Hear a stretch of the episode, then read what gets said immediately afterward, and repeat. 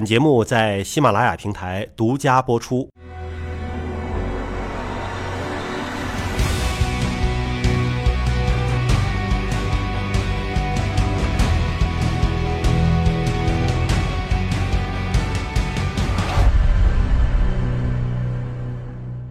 其实我觉得陈刚教授研究的另外一个专业的领域啊，可能是比宫颈癌难度更大，嗯，就是卵巢癌。因为宫颈呢，你还有一个宫颈镜，对吧？你还能够看到，卵巢完全长在这个盆腔里面，对对吧？看不见摸不着，卵巢癌发现早期的概率大吗？早期卵巢癌我们发现的概率非常小，非常小，非常小。对我们说，现在卵巢癌面临的最严峻的一个挑挑战之一，就是早期发现的问题。因为大部分的卵巢癌，呃，到我们医院来看的话，可能百分之七十都是一个晚期的。目前来说，缺乏这种早期筛查的方法，而且它的早期的表现又没有特异性。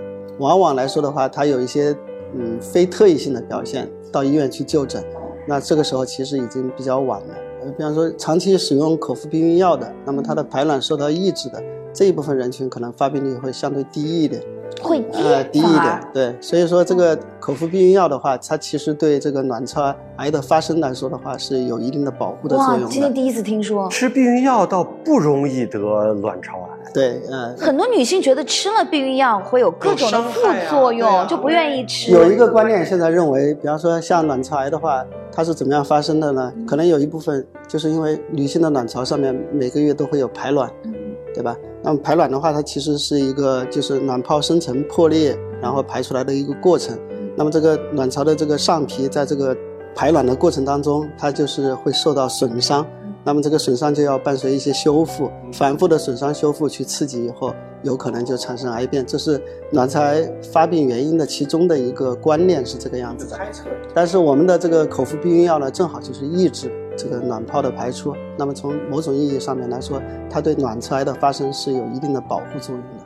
卵巢癌的发病率在女性肿瘤当中算很高的吗？呃，发病率不高，但是这个病受关注的主要的原因，它主要就是因为预后太差，就是发现就是晚。第一就是发现就就是发现的时候就很晚，然后经过这个治疗以后的话，多半来说也会出现。在一定的时间范围之内的话，都会出现复发，然后反复的复发以后，对各种治疗失去了这种呃敏感，那么最后的话就是导致病人死亡。会是什么症状啊？这个这个卵巢癌得了的人百分之七十，他们一般来的时候，他们怎么会知道自己有这个？广泛的一个转移，那么转移之后的话，他会对他会有呃比较常见的啊，就是比方说像腹水，就整个肚子都。鼓大了，呃，鼓起来了，就是一肚子水。胖，那个时候。有很多人觉得说我是长胖了，那么他如果是在短期之内突然发生的这种腹部的这种呃膨隆，那么很多情况下就是因为这个疾病进展太快以后有腹水生成了，那么有水之后的话食欲不好，呕吐是吧？消化不良、消瘦，但是在后面的这个检查当中，哎，发现盆腔有个包块，这个时候才转到我们这边来啊，这种病人是比较多的。刚才我听了你们两个男人的一个聊天，你问我们的陈教授为什么身材这么好，陈教授说了一句，他说少吃饭多手术，所以手术就站着锻炼了。对对对，我就很想问问您，就是在比如说这个做这种呃卵巢癌的手术啊，宫颈癌的手术，呃，就是大家对这个还是。未知的啊，您能跟我们讲一讲，比如说手术的时长啊，或者这个手术术后的各个方面呢？嗯，手术治疗呢是我们肿瘤治疗里面非常重要的一个组成部分。我们说这个整个肿瘤的治疗的话，其实是一个综合性的治疗。那么就是有手术、有化疗、有放疗。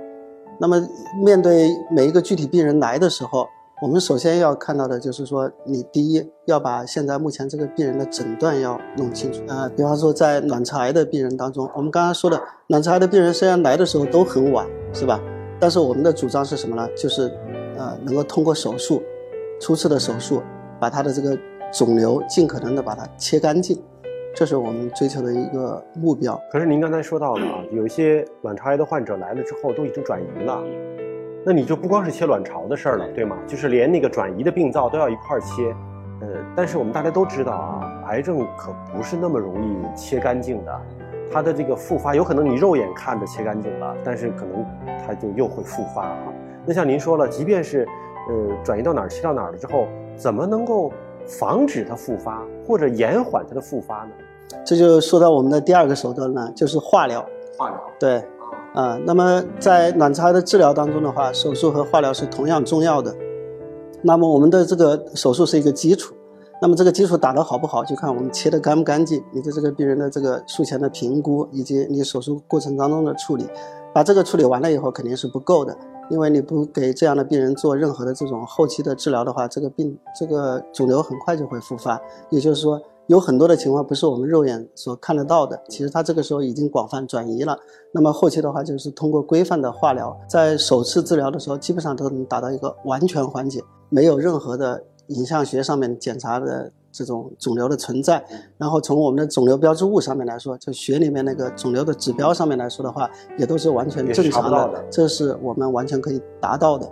但是卵巢癌的治疗最困难的一点就是，你即使做的这么好了，那么在后面一段时间或长或短，那这个病人就会再出现复发。呃，初次治疗以后复发有可能是。